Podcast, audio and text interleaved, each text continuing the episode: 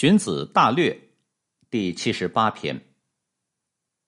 曾子行，晏子从于郊，曰：“应闻之。君子赠人以言，庶人赠人以财。应贫无才，请假于君子，赠五子以言。成于之伦，泰山之木也。是诸隐阔，三月五月，为筹菜毕而不反其常。”君子之隐阔，不可不谨也。甚至兰采稿本见于密里，一佩益之。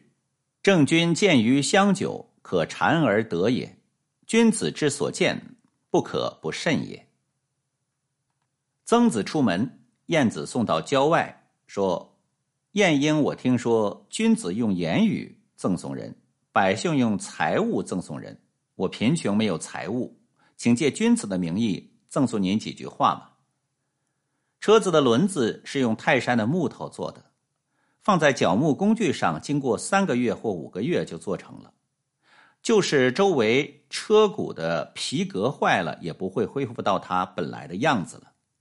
君子对于像引阔一样正身的工具，不能不小心对待，一定要小心呐。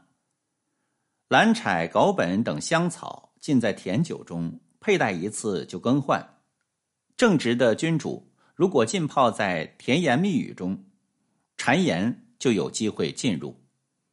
君子对于环境不能不小心呐。